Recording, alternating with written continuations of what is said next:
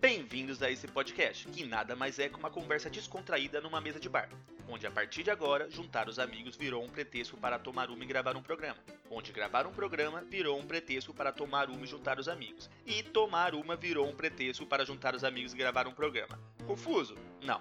Um podcast que se posiciona e discute diversos assuntos sobre um olhar de brasileiros vivendo aqui no Canadá. Meu nome é Alfredo, hoje eu sou o seu garçom, puxem uma cadeira, aprecie sua cerveja que vai começar mais um Pinga com Maple.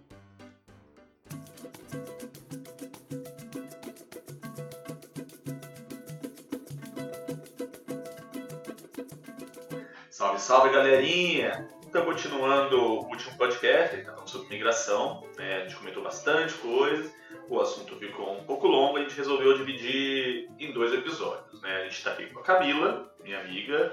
Olá! e o nosso amigo Rodrigo. Oi. Especialista na área de migração. Pois bem, a... Rodrigo, eu queria perguntar para você: é... imigrar é só para rico? É um plano que você tendo dinheiro ajuda bastante. Você ter direito de dinheiro ajuda bastante. Uma pessoa que não tenha dinheiro, ela vai ter um desafio: chegar no Canadá. É, esse aí vai ser o desafio. Porque um dos, um dos quesitos para você ter um ETA é ter um visto americano. Então, os Estados Unidos não vai dar um visto é, de turismo americano para quem não tem dinheiro para visitar os Estados Unidos. Mesma coisa o Canadá, também não vai dar dinheiro para dar o visto se você não provar que tem como vir ao Canadá e, e se sustentar aqui sem trabalhar. Por quanto tempo? Normalmente, visto de turismo, seis meses. Seis meses. Então é. você tem que ter um, um, dinheiro que cobre seus custos equivalente, aqui, equivalente a seis cinco, meses. Cinco mil dólares. Cinco mil dólares. Seis meses.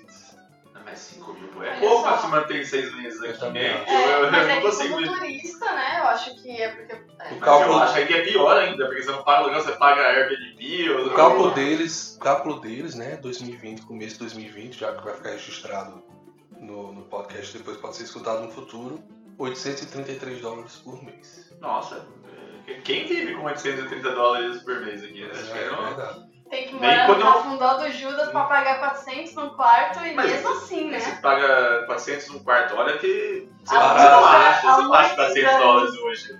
E aí você paga mais Complicado. 150 transporte, mais comida, é, é, enfim, é o cálculo do governo, né? É. Então vamos aceitar isso aí. A outra opção é achar, e é o que eu já falo, eu infelizmente não consigo fazer a ponte entre os empregadores e as pessoas que estão no Brasil.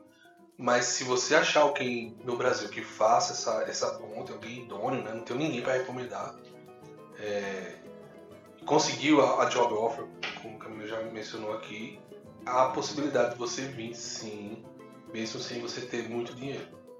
Eu já, uma época, quando, Mas eu, tava, complica quando eu bastante. tava pra vir pro Canadá, eu achei que aqueles irmãos... Prezi. é, exato, irmãos É. prazer. Eu acho que eles têm meio que também uma empresa que ajuda nessa recomendação, Tem- eles não têm é? um podcast também, É. que só fala de imigração. Eles têm lá É. 200 episódios que é só de imigração e fala mais da empresa deles. Porque assim. quando eu tava Eles pra vir pro. Canadá, eu lembro que eu vi alguma coisa deles, do tipo assim, se você pagasse uma quantia meio que pra fazer parte do grupo, eles ajudariam você a conseguir um emprego, etc e tal. Eu não, eu não lembro exatamente se era. Se era É a área VIP do próprio. Isso, é a área VIP deles.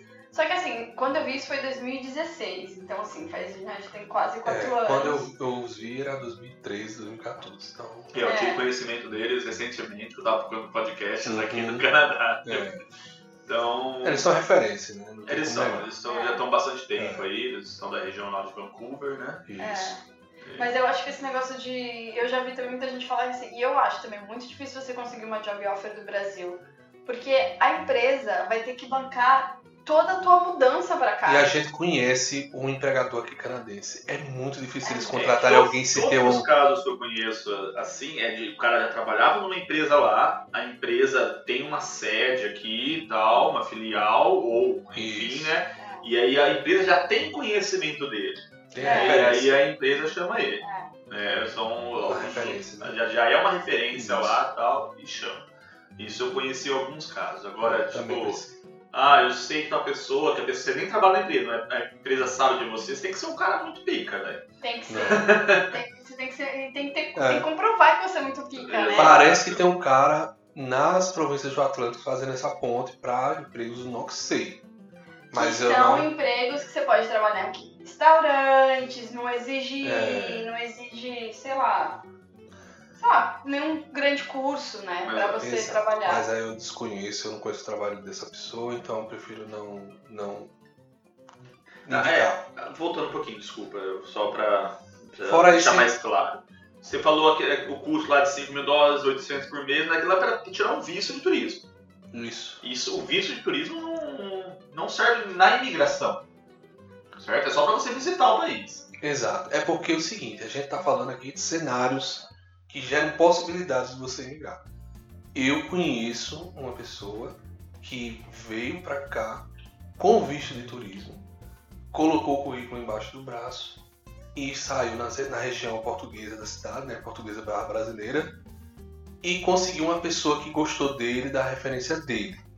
E essa pessoa posteriormente aplicou para um dos programas de Ontário chamado Foreign Worker, esse programa que abriu agora no começo do mês e já fechou, né, abriu por questão de horas. Tava nem sabendo. Pois é. Então, esse programa, ele só, só foi esse sucesso todo esse mês por causa do, do pontuação alta do Express Entry. Mas 2017, 2018, ele ficou aberto por meses. Ok, mas aí a gente tem um problema. Porque se a pessoa vem com o visto de turismo, ela não pode trabalhar. Exato. Não, Então, mas ele pode ir procurar emprego. E aí é o seguinte, se ele vem e procura emprego e fala assim, ah, eu tô aqui porque eu quero migrar pro Canadá, e aí Ele não aí- pode. é, ele, ele pode ser claro com a empresa, tipo, eu não posso trabalhar, mas eu estou à procura. E mostrar pra empresa que a empresa Exato. vai ter que. É o LMAI que a gente falou no episódio anterior. A empresa vai ter meio que sponsorar, entre aspas, É, ele. Tanto que ele só começa a trabalhar depois que o processo dá certo. Processo de nomeação provincial pelo Foreign Worker deu certo, ele solicita o work permit dele, só aí ele começa a trabalhar. Mas é interessante dizer o seguinte, quando tiver Que isso vindo, demora uns dois, três meses. quando tiver vindo eh, pro, pro Canadá mesmo, se você falar lá na- no aeroporto que tá vindo procurar emprego, não Você deixam volta, entrar. Você, É. desce, você nem desce, né? É. Você já fica aí. ó, você você vem do- visitar, faz, faz networking, né?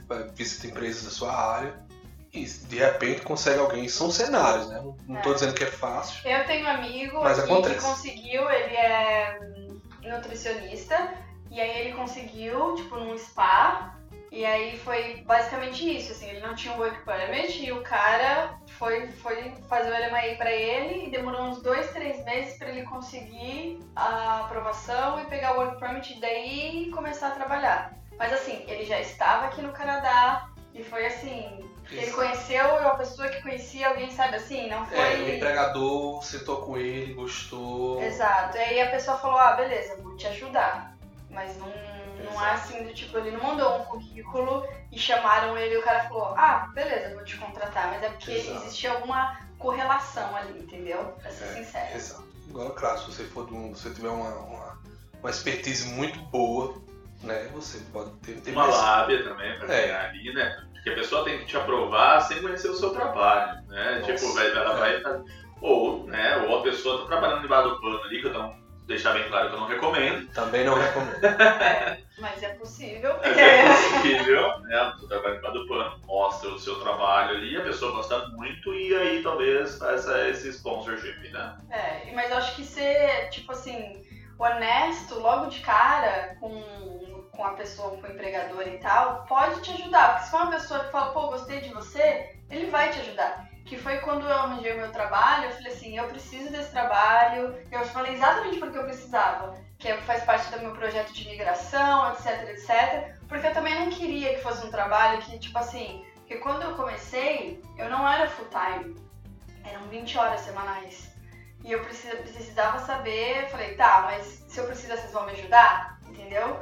Sim. Porque eu, eu- preciso ter É isso bom. claro. Sim, sim. é Porque bom. eu não vou perder meu tempo. Eu tinha um ano, basicamente um ano e meio de work permit. Falei, eu não posso perder meu tempo com, uma, com a possibilidade de, entendeu? Isso é muito difícil. Eu também tive amigos na, né, tipo, na construção e tudo mais. E geralmente na construção, né, que é a minha área, você trabalha por hora. Então você não tem esse vínculo com a empresa. É, E aí, a partir do momento que você fala, mano, você pode fazer esse processo pra mim, você tá criando um vínculo mesmo, É. né? Tipo, e. para uma empresa, como o chefe lá, o dono da empresa, fala assim, não, mas eu só tô pagando por hora, porque eu vou me meter numa, numa coisa aqui que, Uhum. tipo, pode dar muita dor de cabeça, pode dar Mas muito aí é errado. que tá, você tem que mostrar que seu trabalho é muito diferenciado do resto. Exato, você tem que Foi ser mais o ou cara. menos que eu fiz assim do tipo, ó, eu sei fazer isso, isso, isso e outro, várias outras coisas. Você tem que ter o diferencial, que a Vai- empresa vai olhar e vai falar assim, não, É, vale a pena investir nele porque eu vou ter lucro com ele. Vai do que. É. É, exato, você tem que pensar Isso. no porque lucro essa, da empresa. basicamente a, pe- a empresa pensa, essa pessoa vai trabalhar por dois pra mim. É, Exato. tem- é, você também quando for falar com o seu empregador, então o seu empregador, a prospective employer, né? Você tem que sentir também, porque eu conheço pessoas que chegaram a falar sobre o assunto E e o cara falou. foi demitido. Pois é. É, tem Porque que- eles não é, sabem, eles não É. sabem, então tem que sentir e tem que explicar bem. Dependendo do, do motivo pelo qual ele está dando essa oferta de trabalho, a empresa só tem a ganhar. Por exemplo, nesse foreign worker, com a oferta de trabalho, a empresa dá uma oferta de trabalho dizendo que tem pretensões de ficar com você por um ano. Isso. Entendeu? Você é obrigado a ficar. Dando certo para você migrar, você é obrigado a ficar com a empresa enquanto se processa a sua residência permanente. Mas a empresa ela não é obrigada a ficar com você. É, exato. Eu, eu já vi algumas histórias, assim, tipo, que o pessoal faz um contrato, meio de gaveta, que vai assim, ó, eu vou te aplicar, mas você vai ter que trabalhar pra mim seis anos depois. Isso existe? Isso Nunca funciona? Eu, eu, eu já vi na, na área da, da, da construção, assim, não, eu vou aplicar pra você, eu vou fazer tudo mais, tudo mais, mas um contrato de gaveta eu não sei se tem validade, se não. Talvez seja um contrato é até meio de boca a boca no sentido de Exato. eu tô sendo legal com você, você me, vai me retribuir É, isso. deve? Exato. Fazendo, tipo, mudando sua vida sem pela, É, ele dar um prazo, cinco, porque anos. legalmente isso não existe. Deve ser um acordo, assim, não Mas, mas aí, legalmente, pode ser um acordo entre eles, mas legalmente tem alguma validação? Cara, nunca vi isso. Também Não, nunca ouvi Nunca falar. ouvi falar. Eu E já, como eu ainda não sou lawyer aqui, eu também não é, eu, eu já ouvi do tipo de empresa ser sponsor e você ter que trabalhar pra empresa, ficar dois anos, não é isso? Isso, exatamente. Ne- Nesse sentido eu já vi. É. Agora, seis anos eu nunca vi, porque seis anos é uma É vidinha, tempo, né? Acho que É, o pessoal dá- joga um, joga um papagaio ali no cara, o cara É. compra É. e vai, vai indo. Porque provavelmente uma pessoa que faz essa cobra bem menos Mas, do que você, o. mas olha só, se você parar pra pensar, quanto tempo algumas pessoas levam pra conseguir um PR aqui? Vamos colocar. Eu, Eu. conheço. Eu, Eu. É. Nove anos. Então, eu vou completar quatro anos em agosto desse ano, de 2020. Então, assim, se você parar pra pensar seis anos, se, assim, então, se tudo der certo no, no cenário que eu tô planejando, talvez eu pegue meu PR no começo do ano que vem. Foram o quê? Quatro anos e meio. Então, assim, eu conheço pessoas que estão pegando o PR delas agora com seis anos, seis anos e meio. Então, se você for parar pra pensar que talvez você vai mesmo levar todo esse tempo, nem é tão. Tá, Pois é, assim. depende muito da sua situação. A imigração, acho que a gente estava conversando aqui um pouco antes de começar, ela é uma experiência pessoal. Tanto que tem pessoas que vêm pra casa, eles conseguem a residência permanente e voltam. Existe pessoas assim. Meu pai e minha mãe. Meu, meu pai e minha mãe tinham conseguiram PR. e voltaram. É porque eles vieram o mesmo processo que eu. Né? Tipo, a gente veio sponsorado pela minha irmã, que já mora aqui faz um tempo. Ah, desculpa. Imagina. Esse é o Nossa, melhor, esse é o cerveja. melhor barulho. A gente veio sponsorado pelos dois, só que meu pai não se adaptou ao país e não quis ficar de jeito nenhum, né? E aí meu, pai, perde. meu, meu pai já com quase 70 anos, Ah, é. né? Então, eu falei, não, E aí adaptou e não perde o. PR, né? Exato. No, no PR, pra você pegar a CIT, você tem- em 5 anos, você tem que morar 3 anos. Agora são dois. É? Era 2, aumentou pra 3 e diminuiu pra 2. Porque eu acho que também tem um desconto de quando você É, já da mora tempo residência, a residência temporária ela pode contar até um ano pelo multiplicador em meio. É. Ou seja, se você ficou dois anos aqui como residente temporário, vale um ano. Você tem que ficar o equivalente em dias a três anos. Ah, tá. É, no caso do meu pai, né, só veio pra passear, então, se Hum. somando ali, acho que não, não deu 5 meses. Pois é. Mas Mas eu 5 conheço- anos não deu 5 meses. Mas eu conheço outras pessoas assim, que vieram pra cá, já vieram com PR e tal, então conseguiram logo na sequência, menos de um ano, e não se adaptaram. Existem pessoas que não se adaptam. É, E acabou, tá? É uma experiência mas eu pessoal. O assunto para um algum outro podcast falando É. dessa questão da adaptação, É. que é complicada. Porque eu também acho que as pessoas não se dão o tempo necessário pra. Porque assim, os, os primeiros meses, o primeiro ano talvez seja o mais difícil. É É, natural isso, sabe? Você tem que ser muito resiliente, muito persistente pra poder continuar. Ah, E aí, é claro que isso é um outro assunto. É bem mas- complicado. Você é uma pessoa que está no, no Brasil e diz, não, eu sou professor e eu só venho morar aqui se for para ser professor.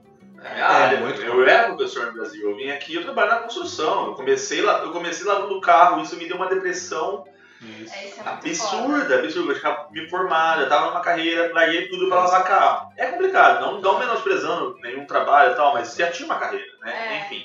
Mas isso, ah, isso isso é. afeta a nossa autoestima. Com certeza. Muito. Mas isso é assunto para outro podcast, gente. É. Vamos voltar pra imigração. Bom, Qual a pergunta do, do ouvinte? Que a gente ficou falando que tinha um monte aí e tal. não, calma, a gente vai chegar lá. Ah, tá. Eu Tá tô- com tô 10 ansiosa. minutos de podcast, a gente vai É. Eu tô ansiosa pra responder as perguntas. Tá, mas a gente tá falando desse tal de PR, PR. O que, que é esse PR, Rodrigo? PR é a maneira carinhosa que a gente chama a residência permanente aqui do Canadá, Permanent Resident da UPR. Ele é o documento que permite a você morar no Canadá e ter praticamente os mesmos direitos que um cidadão canadense. Que é o famoso green card que a gente conhece pelos americanos. Todo mundo fala do sonho do green card. É, é, é isso. É, o permanente residência ele, ele tem exatamente, como ele falou, o mesmo direito de qualquer canadense. Tem, salvo duas ou três exceções. Primeiro. Voltar e se voltar. é, são três, são três, é, três tópicos. Votar, entrar nos Estados Unidos, então o PR não tem livre acesso aos Estados Unidos, diferente do canadense, E você ainda assim tem uma, um uma assim requisito não de habitação. porque o canadense ele não precisa de visto nem nada, ele tem E o- acesso E ao o. PR, e o PR, você precisa ter visto. Precisa, Ah, precisa. não sabia disso. É. E entrar pro exército. O, o PR não pode entrar pro exército, o canadense pode. Se Mas falar você que- pode ter cargos no governo com PR. Pode, dependendo dos cargos, pode. Eu acho que não é todos Existem caras. cargos que só canadenses mesmo são. É. É. Inclusive está numa época muito boa para tirar a cidadania, porque você vai ter os mesmos direitos do cidadão nato. Ué, É. porque no futuro não vai ter? Não Tudo precisa pode não ter.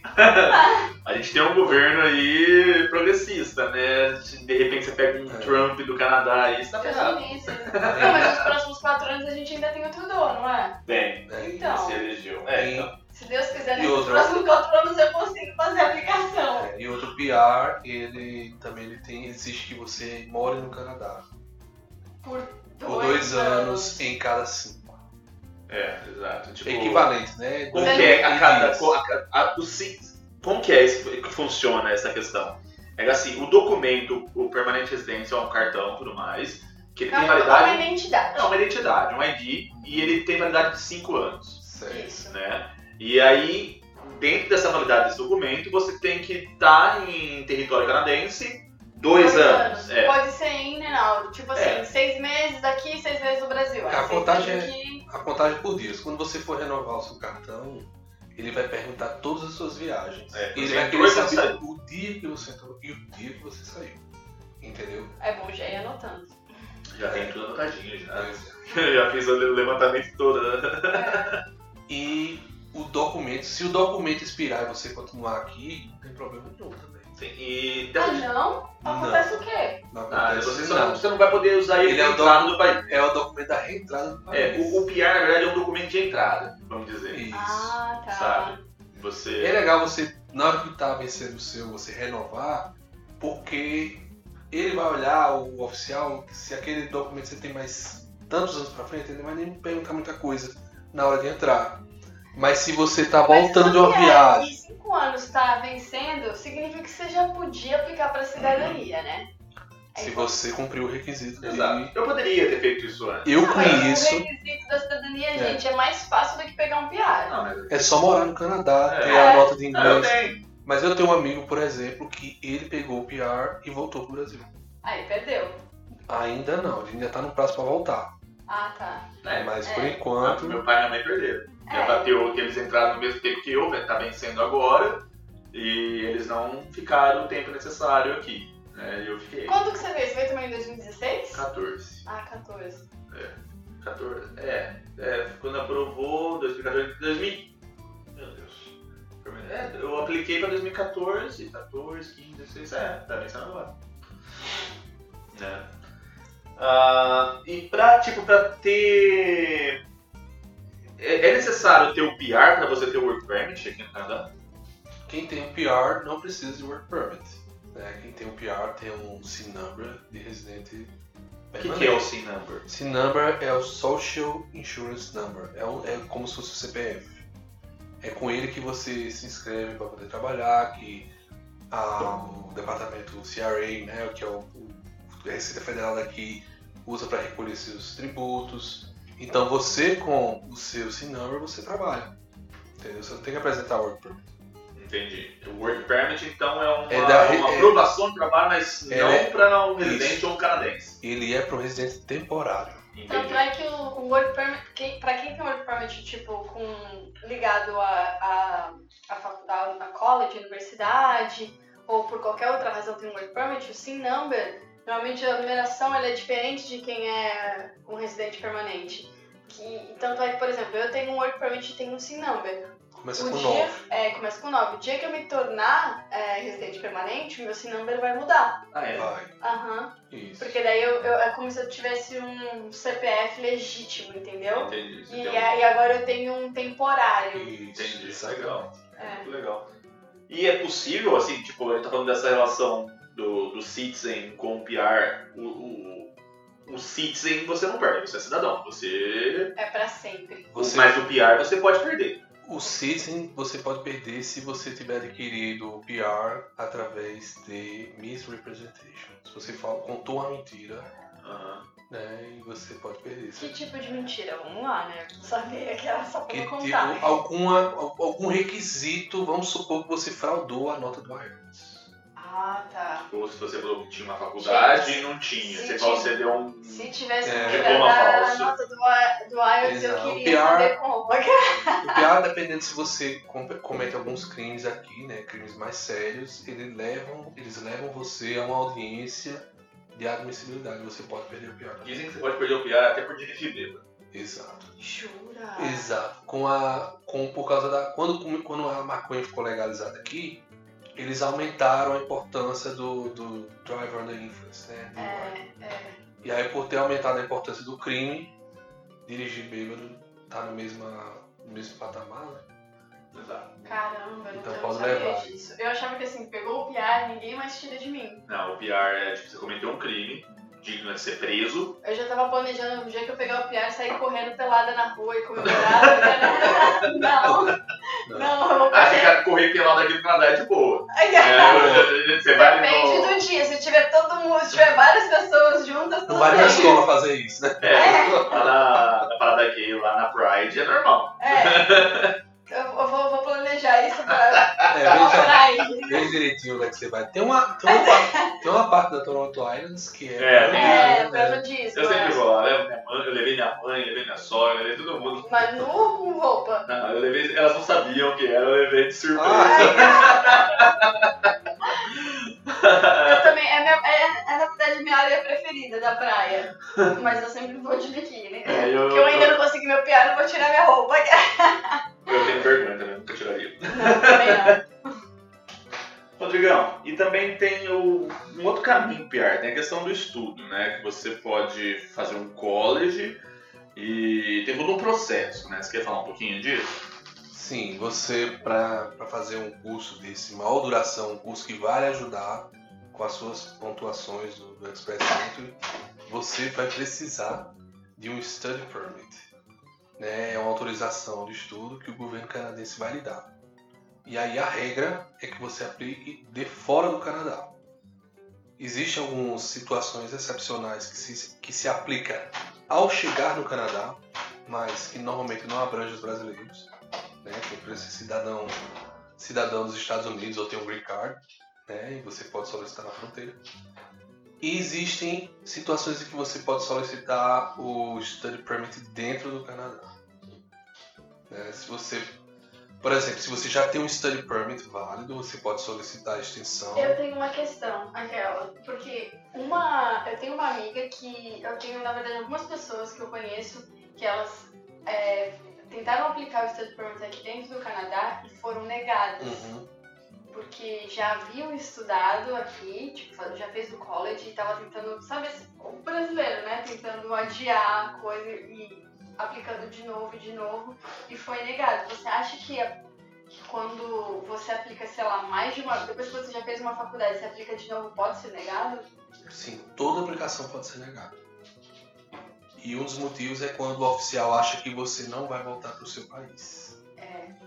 É. Né? você tem que comprovar de todas as maneiras que você vai vir aqui só, só pra estudar É, mesmo. o, o mais, o mais é, que você tem que fazer com mais cuidado é quando você é visitante e vai solicitar um, um study permit. Esse aí é o que é o que, dá, que tem que ter cuidado. A minha, a minha questão é assim, um college aqui ele não é barato. Né? Não. Ele é rola em torno dos 30 mil dólares, mais ou É, menos. não, 15 mil um ano, Um ano. mínimo. Cada dois terms, 15 mil. Né? É, Tá, mas- 15 mil um ano, né? Mas o college não, não é um ano, é dois anos geralmente, não? Então, tem, co- tem, college, custo tem college público de um ano, tem college privado de um ano e tem college público de dois anos. E de três também. E também de três. É que assim, o college privado, eu, então eu Uhum. vou começar, talvez você conclua. Ah, eu acho que a só, grande, só pra falar, a gente tá falando em dólar. é, dólar então, canadense, é, né? Dólar. A grande diferença entre o college privado e o público é que quando você aplica, aplica para o college privado, você não consegue, depois que você termina o seu curso, tem um, um programa que chama PGWP, que você aplica, aplica pelo mesmo tempo que você estudou, você tem de work permit. E no, no college privado, você não tem isso. Você tem um work permit só pelo período que você tem no college, que você estudou. O college público, você pode estudar um ano, e aí você vai ter, você pode aplicar pelo PGWP para mais um ano de trabalho. Se foi dois anos de curso, mais dois anos de trabalho e assim por Ou diante. três. Ou É, três, ou dependendo três. da carga horária. É, Exato. então é, é meio que essa a diferença. Se você tem dúvida se a instituição de ensino que você quer dar ou não PGWP, porque, por exemplo, a, se não me engano, a Ryerson, né, a Universidade Ryerson, ela é privada e ela dá PGWP se você fizer um bacharelado, tá? alguns cursos. É. Então, tem um site do governo que você pode procurar digitando CIC, né, CIC, espaço DLI, DLI, list, aí você vai ver se aquela instituição de ensino dá direito, oferece programas que deem PGWP ou não. É, porque eu acho que a, a grande diferença tá também. É que a gente meio que considera os colleges privados aqui como um curso técnico, sabe, tipo um SENAC no Brasil? Uhum. É meio que é. Se a gente fosse olhar pro parâmetro brasileiro, eu acho que ia ser meio que isso. Porque não é um, não é um college, entendeu? É uma. é um curso técnico, né? Olha, os colleges privados são colleges. Ele dá um diploma também. Dá um diploma. Pode dar um mas, diploma, assim, pode dar um certificado. gente tá fazendo um comparativo. Eu tô É, fazendo tá um comparativo questão de porque não- conteúdo. Não, existe mesmo. um college no, no Brasil, gente É. vai comparar com um curso técnico, né? É, que é um curso, pra É. mim é um curso técnico no Brasil, porque universidade, aqui como no Brasil, são quatro anos, né? Isso. Então, assim, o college, é- são, aqui é como se fosse o curso tec- técnico do Brasil. Exato. Então, assim, se, se você. E normalmente os cursos que são a partir de dois anos já te dá o PGWP. Só. Um exemplo, ano já dá. um ano, é verdade, um ano já dá. E assim, quando, a não ser que sejam colleges que são, que são coligados com, com escola de inglês, que não dá PGWP mesmo, tipo assim, a ELAC, é, a LSC, que são os mais famosos, que muita gente vem estudar inglês por essas É, escolas. estudar inglês não vai levar PGWP. E, não, e é porque elas fazem inglês nas escolas e aí fazem o, fazem o college dessas escolas. E- Porque a- Que é um college privado, né? é, porque até 2012 existia o, a possibilidade de você trabalhar estudando só inglês aqui no Canadá, até 2012, se não me engano. E aí quando eles cancelaram isso, as escolas de inglês simplesmente criaram uma, uma saída, né? Que é como eles também ganham dinheiro, Fazer né? um curso co-op, né? Ele que faz o curso co-op, que daí é o college privado. E que foi inicialmente o que eu fiz. Porque eu vim com a intenção simplesmente de aprender inglês e voltar pro Brasil. Nunca foi a minha intenção ficar aqui. Mas aí depois, né, já que eu falei, já que tem chance, A vida acontece, né? é, Então, e ne- nessa questão, né, como a gente comentou, é caro, tudo mais, a gente vai- consegue entrar com o permit depois e tal. Mas durante, durante o processo de college, de estudos e tal, você tem alguns vistos que te permite trabalhar. Permissões, né? Você tem, por exemplo, a permissão de estudo, college, pós-secundário, para normalmente dar direito a você trabalhar 20 horas fora do campus. Que é o part-time. É. É. E trabalhar no campus, né? Muitas vezes você trabalha, pode trabalhar full time dentro do campus. Né? Confiram tudo, tá bom? Não, não. Esse podcast aqui a gente tá conversando bem, mas ah, não, não se É engane. um resumo. A né? gente tá É, resumindo pincelando, né? páginas e páginas de informação. Entendi. Também tem um outro processo que eu acho interessante falar, que é quando você vem em família, em casal, que um, uma das pessoas estudam e a outra tem permissão de trabalhar full time. Isso. Né? Como que funciona isso? Existe uma isenção do LMIA, né? Você não precisa ter autorização do Ministério do Trabalho para contratar um estrangeiro que seja esposo ou, uni, ou parceiro de união estável de um estudante de college, né? E aí vem uma discussão muito boa que o site do governo ele fala em college público, mas apesar disso, uma ou outra pessoa consegue com sendo, sendo esposo ou esposa do estudante de colégio privado. Eu, infelizmente, não posso orientar a fazer isso, porque a informação oficial que se tem é colégio não se público. dá. É, que não se É. dá pra college privado. Porém, Mas tem um ou outro. na- um ou outro que acaba dando. Na minha época, todas as pessoas que vieram casadas conseguiram o work permit pro companheiro, sabe?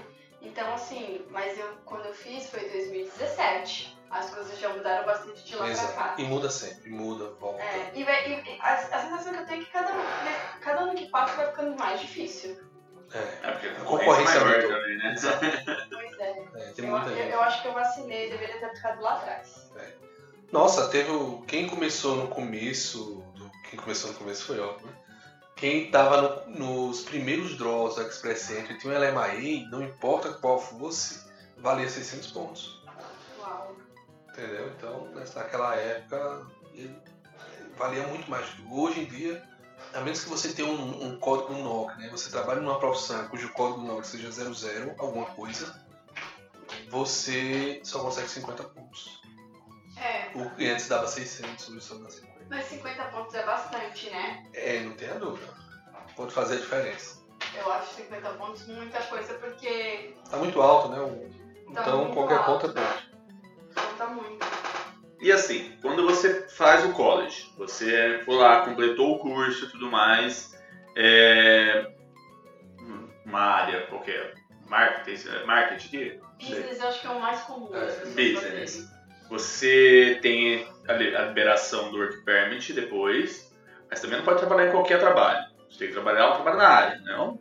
Pra fazer Pra fazer, valeu. Você Ou fala, você fala PGWP? Eu não sei. Eu, Tá bom, vamos lá. eu- eu Então- vou depois aplicar o PR, Certo. utilizando esse, esse seu estudo. Então vamos lá, estudo. Durante o tempo que você está estudando, você tem autorização de trabalhar 20 horas e alguns cursos têm um componente chamado co-op, em que você trabalha e a empresa para a qual você está trabalhando, ela comunica para o seu college o seu desempenho. Então é como se que fosse é um parte estágio. Exato, como se fizesse parte do seu programa. Encerrado isso daí, se você tiver direito a um work permit, aí você vai trabalhar com o que você quiser. Se você quiser, você vai dirigir Uber. Se você quiser, vai fazer pizza. Se você quiser, vai ser engenheiro bélico nuclear. Seja lá o que for. Pontuação da Express Entry, você tem que estar nos códigos B, 0 ou A. Entendeu? Essa é a diferença. Tá, essa parte dos códigos já me confunde. Código B são profissões de nível técnico, normalmente nível técnico, que tem um, um treinamento bem mais. Mas para aplicar pro PR depois, eu, eu fiz o curso de business. Eu trabalhei dois anos na, na construção. Não conta, não, né? não conta. Construção depende do Na verdade, da, assim, do- ó, por do- exemplo, da profissão que você fazer na construção. você pode até Tá, mas trabalhar. tem que ser na área do seu curso. Não, precisa ser na área do seu curso. Precisa ser qualquer coisa co- que te dê o que eles consideram que é o NOC, que é esse AB ou zero. E aí você fala assim, ah, trabalhei no McDonald's. Se você foi supervisor no McDonald's, É você, NOC zero. você já é NOC, entendeu? Não quiser. Tipo assim, se você trabalha com customer service, que é servindo as pessoas diretamente, não te dá. Mas se você trabalhar num cargo de supervisor, ou sei lá, de manager, em qualquer coisa, já te dá, né? Se você pensando no, em qualquer trabalho, tipo assim, em qualquer é, rede de restaurantes, por exemplo, né? Entendi, entendi. Mas eu sei que também line cooker, é, que é basicamente a pessoa que faz os pratos nos restaurantes da NOC B.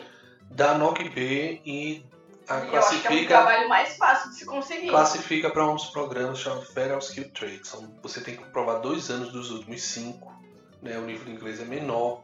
Normalmente duas vezes ao, ao ano tem uma chamada, duas chamadas só para ele. Né? Agora, o ruim é que, o ruim desse, desses, dessas profissões chamadas trades, né? como é o cook, como é o, por exemplo, o bricklayer, né? o pedreiro, e esses outros trades você tem que ter, além desses dois anos de experiência, você tem que ter uma certificação do órgão, do ofício, ou um LMAI, uma Job Offer. Jura? Né? Só o trabalho de comprovação não é, não é o suficiente? Não. Você tem que ter. Olha, eu não sabia disso. Por exemplo, se você. Não sei se você já ouviu falar, Fred, do, do Red Seal. Não. Não. Ele é um órgão que certifica, por exemplo, que o pedreiro é pedreiro mesmo, que o carpinteiro é bom mesmo. Mas isso não, não é basta, Você não- não basta pela União, que é o sindicato? Não. Não, para esse efeito não. Existem Porque trabalhos. é- é- na construção é, é um perrengue para entrar no sindicato. Uhum. Que é da Liuna, não é? A Liuna é a minha união, mas você tem A diversas Liuna uniões. é a dona da TV onde eu trabalho. Quer ver? Eu sou seu dono. Eu sou Olha.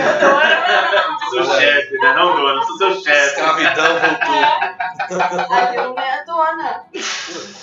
Sinta o poder.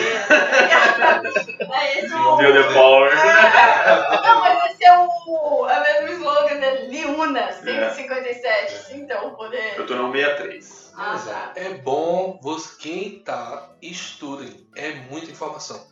Cada, cada profissão aqui no Canadá ela recebe um número de quatro dígitos, tá bom? Então você tem que ver os requisitos desses números. Vai ter trade, vai ter profissão que vai ter. Ontário é obrigatório ter a licença. Em, por exemplo, paralegal, né? Para você paralegal em Ontário tem que ter uma licença. Mas em BC não precisa. Porque Ontário, o paralegal, ele pode fazer mais coisas que em BC, por exemplo. Né? Então é bom ver, conheça a sua profissão pelo olhar do Ministério do Trabalho, para saber quais são os requisitos, o que é que você tem que fazer. Muitas vezes as pessoas acham que está num, num código NOC X e na verdade ela está no Y. Além do mais, dá uma lida nos programas.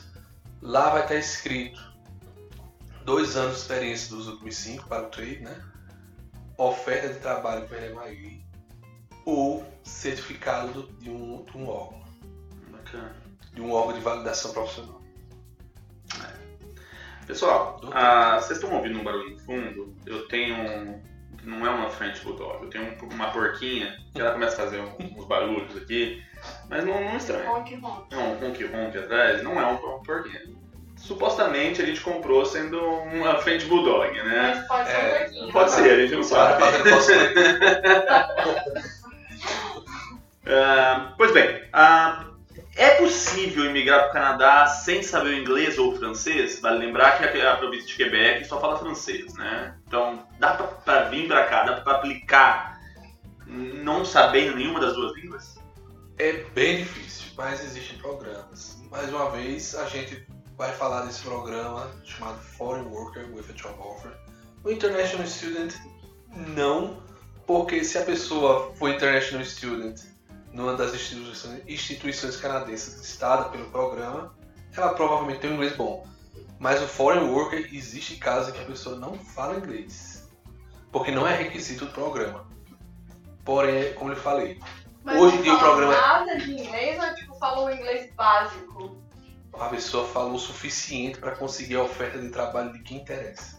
Que é tipo assim, que é ser no CLB4. Não. Nesse programa, Foreign Worker a Job Offer 2020, março, não exige inglês. Ah, não, não. Eu achei que. Ele exige a Eu ia oferta. falar assim, se você não tem inglês, querido, nem sai do Brasil. É, o- claro que a gente tá falando em. em... Tá vendo? Tá Vale falando- lembrar que quando eu entrei eu tinha inglês zero. Hoje eu consigo pedir um café, não tinha Olha né? E uma cerveja no bar, Não, mas mas eu cheguei a zero. Seu inglês não é ruim, é tão ruim assim, pelo amor de Deus. Não, Ah, acho que eu consigo tirar quatro no céu. Não, tira seis fácil. Não, mas é, o, o meu processo, todo mundo fala assim, ah, mas por que você não tem inglês? Você tá aí há 4, 5 anos e tal. Eu, pra mim foi um pouco complicado, porque eu sempre trabalhei na construção. E na construção é uma área dominada por português e brasileiro. É. E você não pratica seu inglês. Então essa é uma área complicada.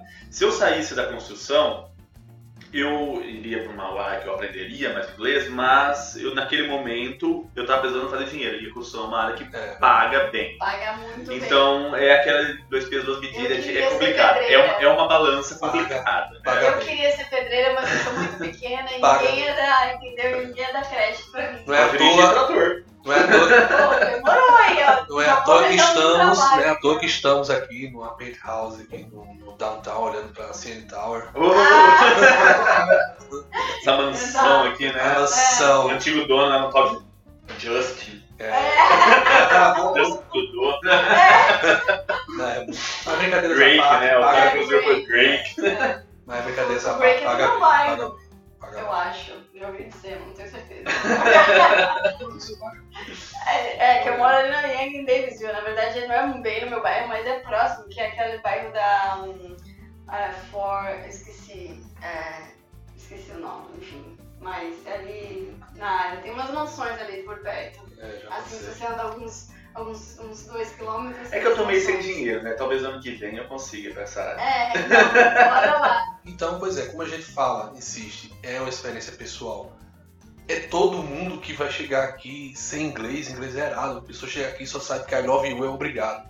Entendeu? É todo mundo que vai chegar assim, vai conseguir uma oferta de trabalho e um programa que qualifique. Não, infelizmente. É. Mas acontece. E quem sou eu para dizer não ao sonho de alguém? Exato. É, isso eu acho importante, porque todo mundo fala assim, meu, se você não tem, desiste. Eu cheguei aqui, fiz cinco meses de inglês e depois fui pro college, foi quando eu comecei a trabalhar. É o que eu posso fazer da real. É, Dizer, olha, a sua situação é essa. É difícil? ser- É, mas é possível. Ué. É, é, O meu processo foi diferente porque eu tinha um sponsor. é. Né? Tipo, tá tinha uma- disposto, exato. Exato. É como se fosse, de uma certa forma, você abrir uma empresa no Brasil. Eu quero empreender no Brasil, vou gastar dinheiro. Você não sabe se você vai ter retorno. É a mesma coisa aqui. É. Você está fazendo investimento pessoal, financeiro, que você, quanto mais você planejar, melhores as chances. Mas eu fico pensando assim, se você tem zero de inglês e você vem pra cá e você fala, se tudo der errado e você for uma pessoa esforçada, você volta pro Brasil com inglês. Que no Brasil, eu acho que no Brasil meu inglês é assim, tipo, mais do que fluente. Eu acho O que- inglês é top no Brasil. Eu acho que de qualquer jeito, mesmo você não tendo inglês, você vindo pra cá e tentando alguma coisa já é um plus. Você volta com uma experiência, com uma Tem bagagem vida. Que uma pessoa talvez vai competir com uma vaga de trabalho lá no Brasil não tenha e você sai na frente. uma outra Mesmo perspectiva. sem saber inglês. Em outra perspectiva. Sim, você consegue, É. né? Com certeza. É. Você olha uma outra sociedade, você tem uma visão a mais do, do mundo. Você né? pode ser humilde como for no Brasil. Quando você vem pra cá, que você faz uns empregos que você nunca fez lá. Humilde não, você pode ser rico como for no Brasil. Aí você É. vem pra cá e você fica humilde, né? Às vezes. Às vezes. Ou então né? Tem gente que também vem pra cá e diz, eu não vou trabalhar. Eu não, eu não tô disposto a pagar esse pedaço de vida para conseguir migrar. Tem gente que fala isso. É, porque Mas- eu acho que quem desiste é quem tem uma qualidade de vida muito, muito boa no Brasil. Exato. E fala, cara, eu não vou me sujeitar a isso, é porque eu não preciso disso. No Brasil eu tenho uma qualidade de vida muito melhor. Pra mim, valeu. É o que eu falo. Se eu voltasse para. Se se eu tivesse uma oferta de trabalho, que eu era de São Paulo, tivesse uma oferta para ganhar entre 10 e 15 mil em São Paulo, eu ia ficar em São Paulo. Talvez. Eu já sou o contrário. Eu faço assim, nem quando eu morava no Brasil, se me pagassem isso, eu não ia pra São Paulo. Mas eu, é a cidade de São Paulo eu odeio, cara. Ah, mas não, mas é bem- é da Eu sou campineiro e eu fui pro interior, eu prefiro o interior. né? Depende, porque pronto, muitas pessoas que vêm pra cá, principalmente depois dos 30 e tantos, tem criança. E às vezes eles estão pensando assim, não tô pensando nem em mim. Eu, por exemplo, eu, eu larguei um É. emprego muito bom pra vir pra cá pensando. É o exemplo do Marcelo, filho. né? Ele não tá aqui, mas foi isso, né? Ele pensando no, no filho, né? Esse é o futuro que ele tá dando, É, que ele é tá que- garantindo É que eu filho. sou uma pessoa solteira, né? É. E aí, é, é- é assim, eu olho pro futuro diferente Com de quem certeza, tem uma com família. certeza. Então, assim, se me oferecesse uma puta grana, então, porque talvez minha qualidade de vida, talvez não, com certeza, se eu ganhasse entre 10 e 15 mil, porque em São Paulo é uma cidade muito cara, você não consegue ter uma qualidade de vida realmente É, boa, me- com menos que isso, aí eu falaria, bom, não agora que eu tô perto de conseguir o PR e eu não quero abrir mão disso. Mas depois de PR e cidadania, não abriria mão se acontecesse isso, entendeu? Sim, sim. Bom, ah, agora a gente vai para o nosso quadro de e-mails, né? A gente tem algumas perguntas aqui dos ouvintes, né? Começando pela Ju Marquese. Fredo, para você, vale a pena emigrar?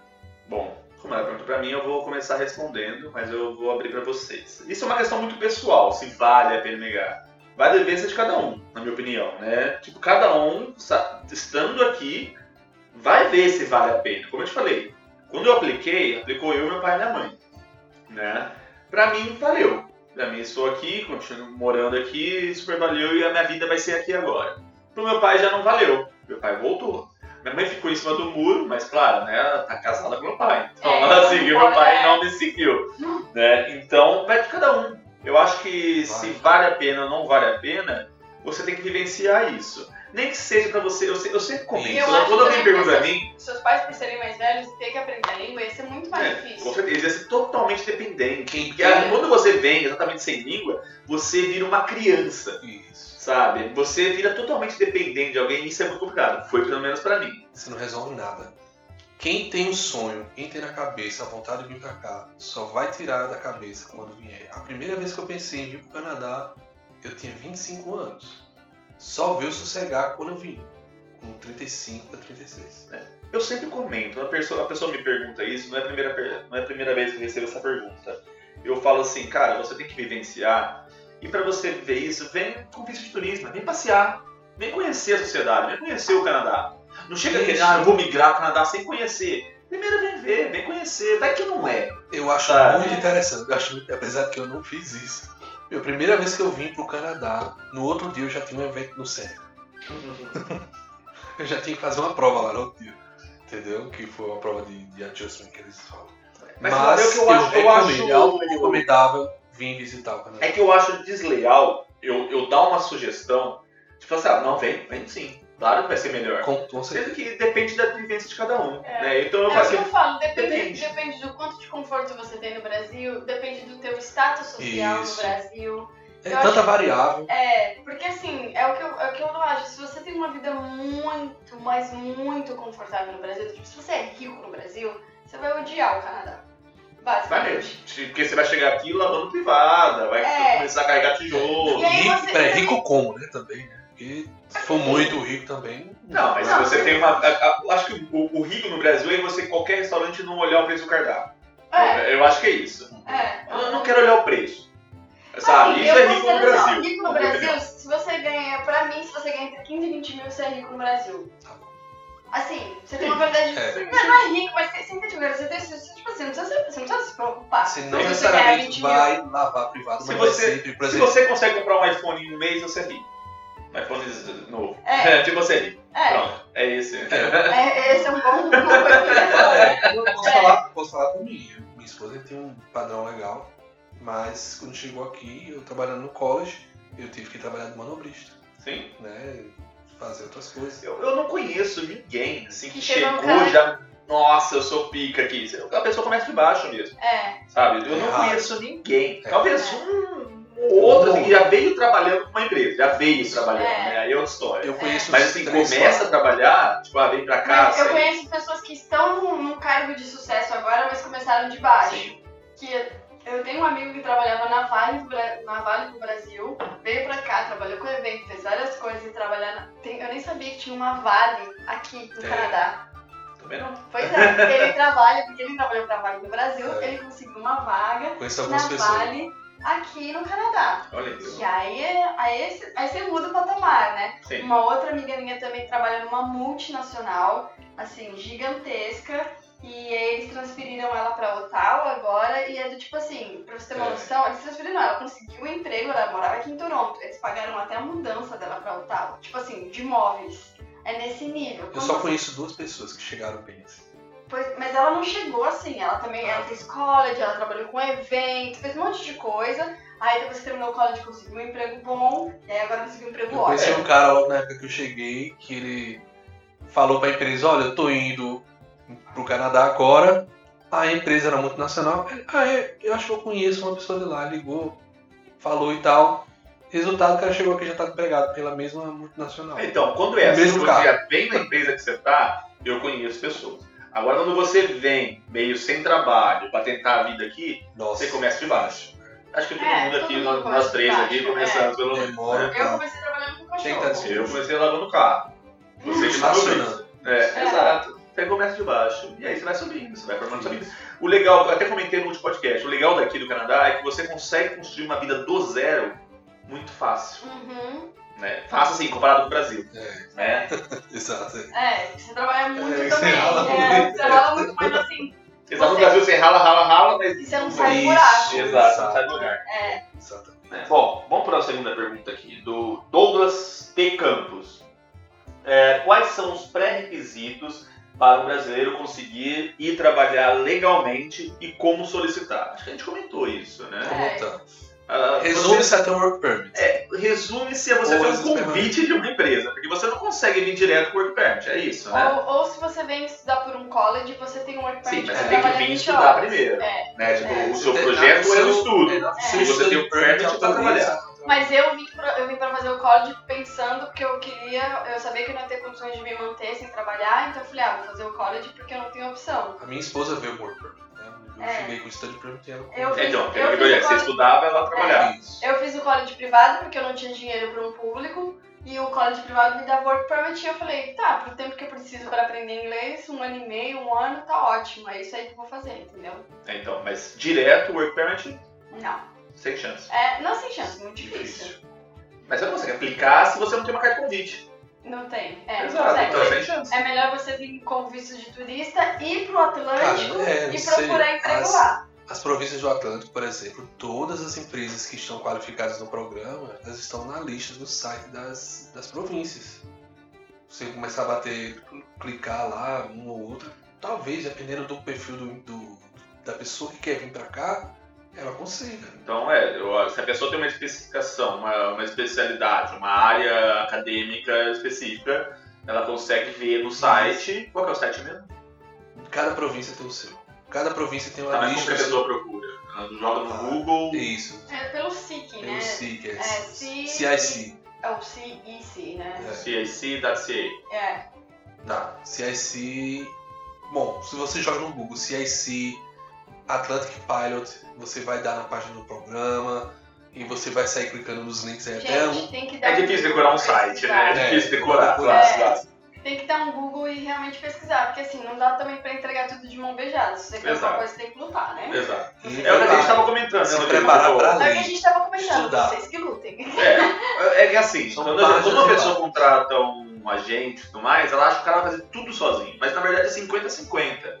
Né? Tipo, tá o Rodrigo aqui. Assim, não, a pessoa me contrata, ela some. E não, aí eu não vou conseguir fazer nada. É, A pessoa tem que fazer a parte dela e o agente vai fazer a parte burocrática, É. né? Então, Você não contrata a pessoa pra- precisa correr atrás também, né? Você não Exato. contrata pra fazer o perfil do Express por exemplo, não faz a prova do inglês. Exato, exato. Não tem perfil. Bom, terceira pergunta aqui do Thiago Panegassi.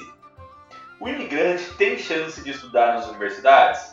Elas são pagas ou públicas? Primeiro a gente tem que desmistificar um pouco isso aí. Tipo, a questão de ser paga e pública, elas não estão ligadas diretamente. Porque as uni- tem muita universidade aqui pública, mas paga, Isso. né? Exato.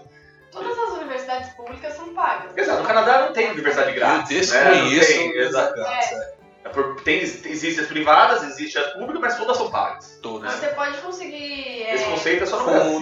bolsas. O SAP, né? Aqui é a É, província de você pode conseguir bolsas por aquela coisa do tipo jogar pela faculdade, sabe? Esse negócio de esporte e tal. Eu tenho uma amiga que conseguiu. Antes de vir pra cá? Não, não, aqui. É, normal, é, aqui. normalmente eu escuto, as pessoas vêm pra cá, pagam alguma coisa, começam e depois Pois conseguem. consegue, exato. Agora já assim, vim com, com a bolsa já garantida. É muito difícil. Mas por aqueles crânios que nem tem filme, assim, aquele cara que já ganhou Não, um mas é Nobel você, lá. por não. exemplo, eu me lembro de uma vez quando eu tava no Brasil, eu fui numa feira dessa de estudantes, que uma universidade nos Estados Unidos, é, eles selecionavam, eu jogava futebol no Brasil, então eles selecionavam meninas para poder, é, enfim, representar a faculdade e você ganhava a bolsa. É, não, os Estados Unidos é famoso. É, famoso por isso, assim. Mas essa minha amiga que estuda aqui, ela era pela da Uyarson, se eu não me engano, também. E ela joga, ela joga futebol pela faculdade.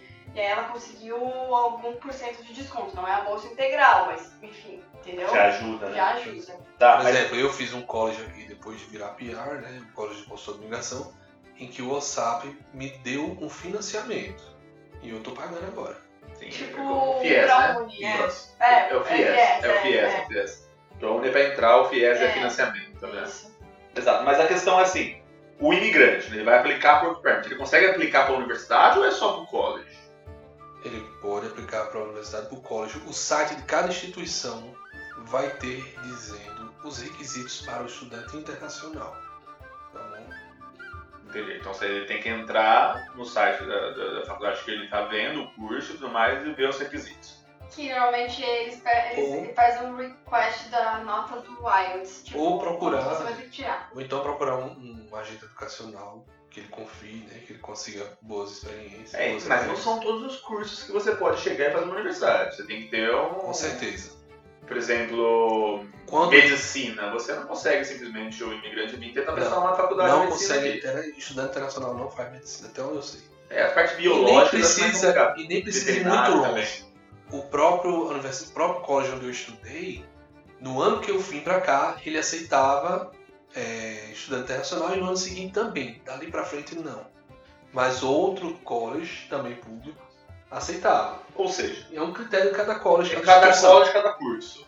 Certo? Então você tem que entrar no site e se informar, porque a É. regra muda para cada instituição. É, ou então mesmo procurar, tipo, sei lá, agências, mesmo no Brasil tem tantas agências que. Faz você esse pode- intermédio. Você Exato. pode até não contratar eles, mas você vai lá pra consultar e saber quais as possibilidades que eu tenho com esse curso, quais as Aham. universidades. Mas Mas você pesqui- pega a informação e aí você vai precisar o resto em É, mas casa. pesquise, pesquisem mesmo, porque eu conheço, eu conheço agência que o preço da escola, por exemplo, escola de inglês, é mais barato pela agência do que o preço de balcão da escola. Isso é uma coisa que você pode, é, como é que se fala, verificar, comprovar.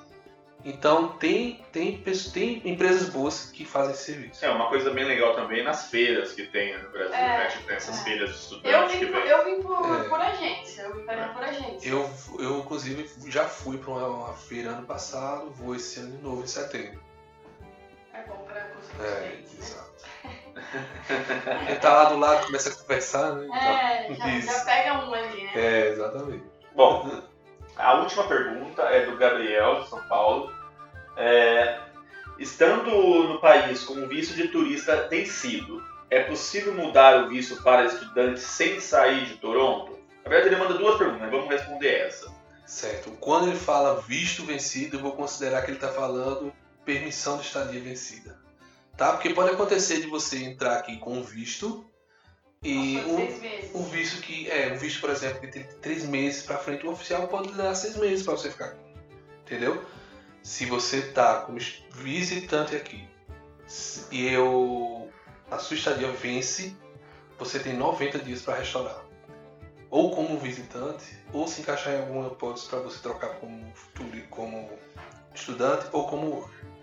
E também tem uma coisa, se você tá com esse visto vencido ou perto de vencer e você aplica pro visto de estudante, você fica. Conta. conta, fica nessa espera, né? É, Não- você, deu, você aplicou Sim. antes, Se então você- É, não Enquanto, interessa. enquanto sua aplicação está rolando, você, Você está. tá legal. É.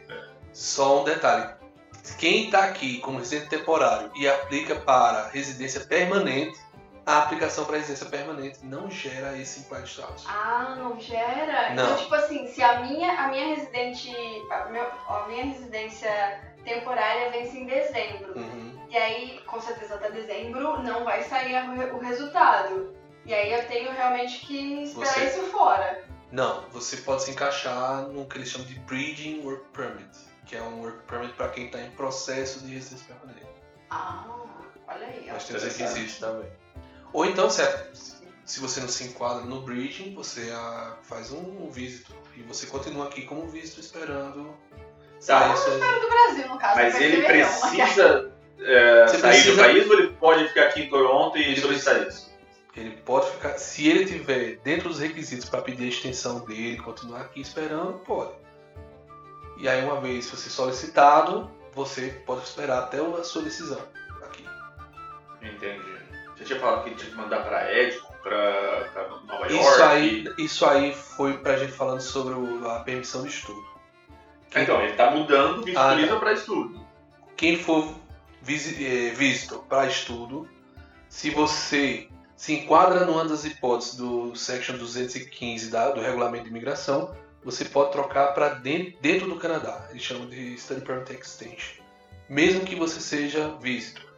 E aí se vai para o Case Processing Center, nove, março de 2020, Edmonton, tá? Se você não se enquadra nessa hipótese, em alguma das hipóteses do 215, você e quer continuar no Canadá, você tem que mandar para o consulado canadense mais próximo do seu país, que é os Estados Unidos. Fica nos Estados Unidos, no caso de Nova York. Legal.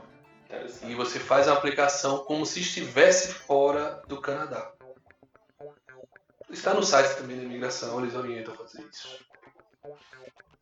E agora, aquele quadro que nossos amigos contam um pouquinho de como foi sua chegada aqui no Canadá, como foi os perrengues, as superações, e hoje a gente conta com a participação da Estela Metran. Olá, aqui é a Estela Metran e eu vou contar um pouquinho como é que foi a minha trajetória aqui para o Canadá.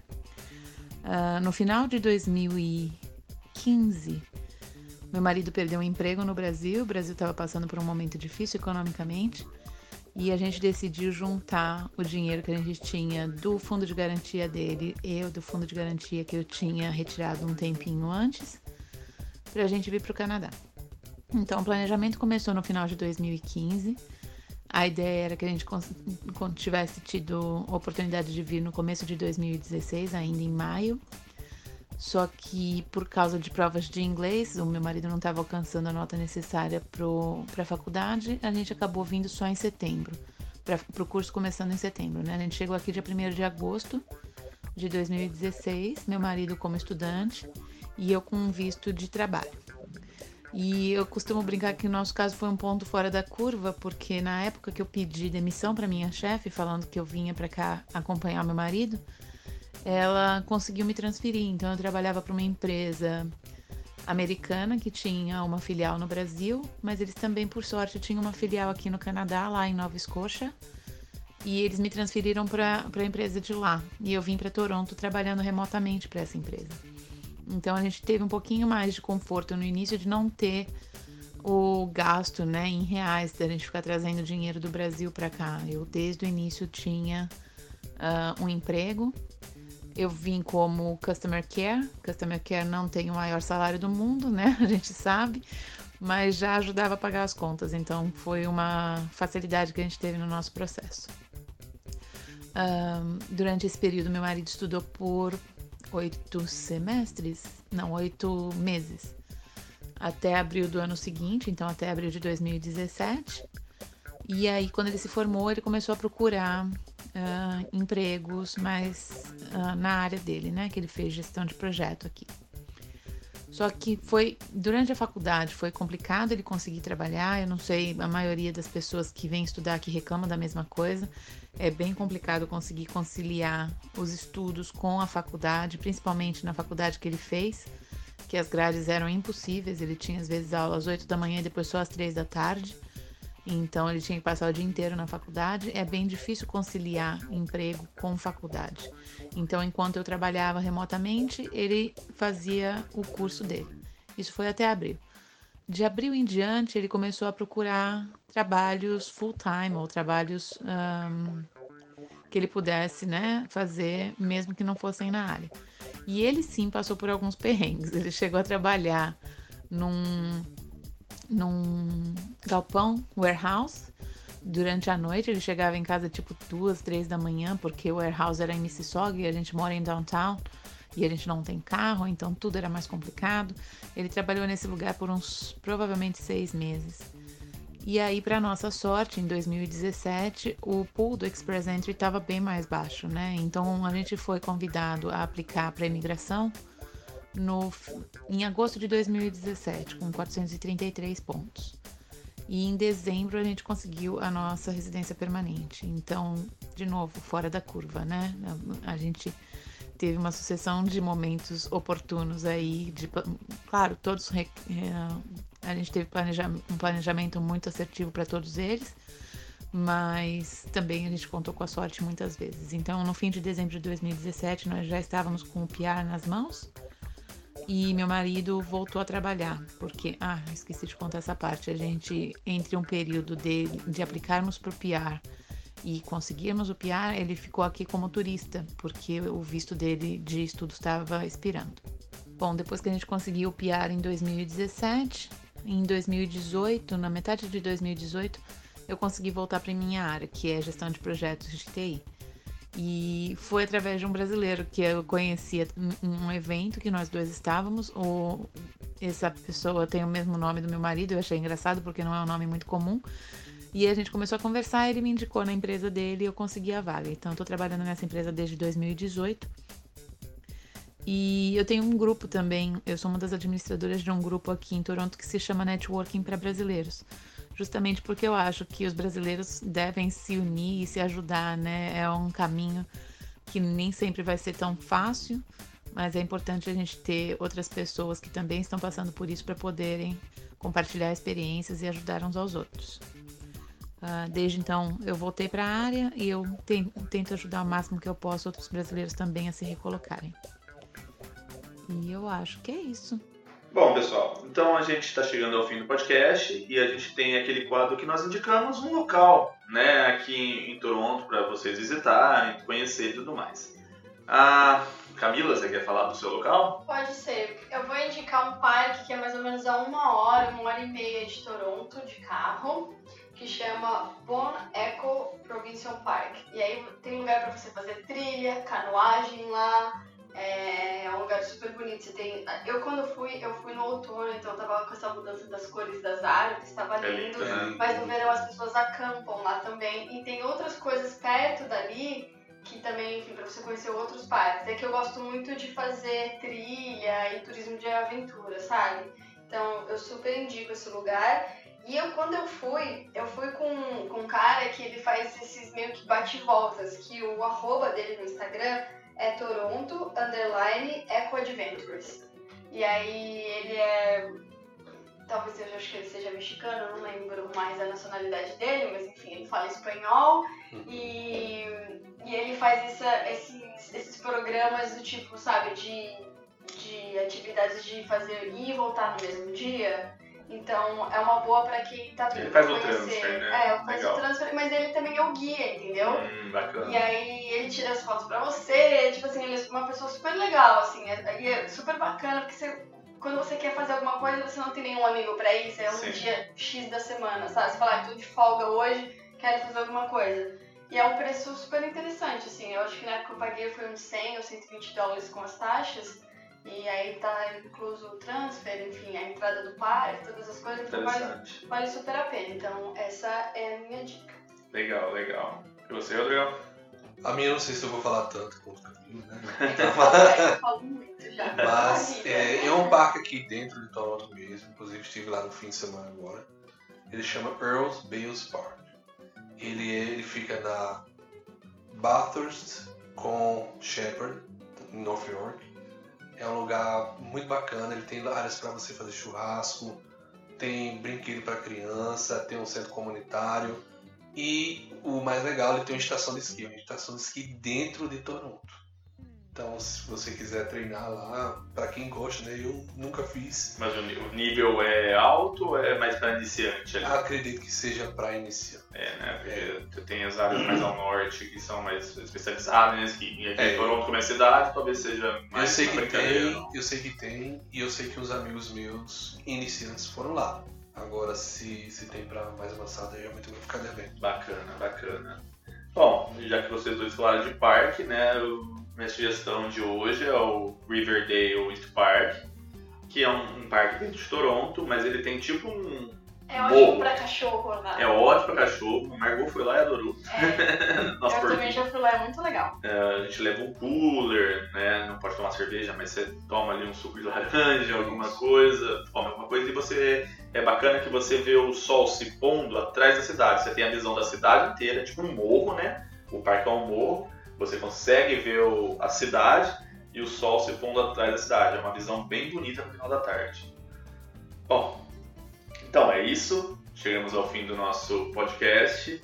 Eu preciso agradecer ao Rodrigo, a Camila, né? Muito obrigado a vocês dois. Isso foi a. Eu tirei várias dúvidas. Adorei estar Rodrigão, você como especialista da área, ah, o espaço é seu, você pode fazer o seu merchan aí, você pode falar um pouquinho do seu trabalho. Primeiro, cuidado, o meu cuidado a quem está escutando. E é, pode não parecer, mas é um mar de informação. Um mar de informação. Então, não chegue a conclusões aqui que a gente não falou, tá bom? Pesquise e se precisar de alguma ajuda profissional, estarei à disposição para ajudar. Pergunte. É, no www.rodrigocoelho.ca. A partir de lá você consegue achar todos os meus contatos. Pelas redes sociais e tudo mais. Rede social, rodrigocoelho.ca no Instagram. Se vocês arranjarem alguém pra casar aqui no Canadá, ele tem que fazer cerimônia. Eu celebro isso, A exatamente. melhor forma que você conseguir com o Pierre é casando. né? É uma das É, a gente não falou disso, né? É uma das Mas eu resumi bem agora, né? É uma das. Comecei desde 2017 no caso das pessoas e continuo casando e acho que vou continuar por um bom tempo. Ah, deve ser uma parte gostosa, né? Eu, sinceramente, eu adoro. Todo mundo bem com a vida. Eu Todo amo feliz. casamento. Eu trabalhei muito em casamentos, já. Eu amo casamento. Camilão, obrigado. Você pode. Vender meu peixe agora? Bom, eu também tenho um podcast. Se vocês aqui escutam o Alfredo, Alfredo, sei lá, eu já falei pra você que eu não sei como te chamar. Mas eu tenho um podcast que chama Humilhados com XS. E a gente fala sobre diversos assuntos, indicando também coisas, é, enfim, de filmes, séries e, e outras coisas, não só sobre Toronto. É, e aí você pode também ouvir a gente em todas as plataformas. E basicamente é isso. É um Obrigada. podcast bem engraçado que fala É, sobre as humilhações e as exaltações diárias aí. É, basicamente a gente fala das humilhações diárias, né? A gente tá em busca da exaltação. Como vocês podem ver, eu sou uma humilhada não, na imigração. eu já sofri um bocado, tô aqui em busca da minha exaltação. Aí vocês podem acompanhar isso lá no meu Chega lá. podcast. Chega lá. É, vou chegar lá, quem sabe ano que vem. Fechou então, pessoal. Obrigado por quem está ouvindo até agora. E até a próxima. Até, tchau. Até, pessoal. Tchau.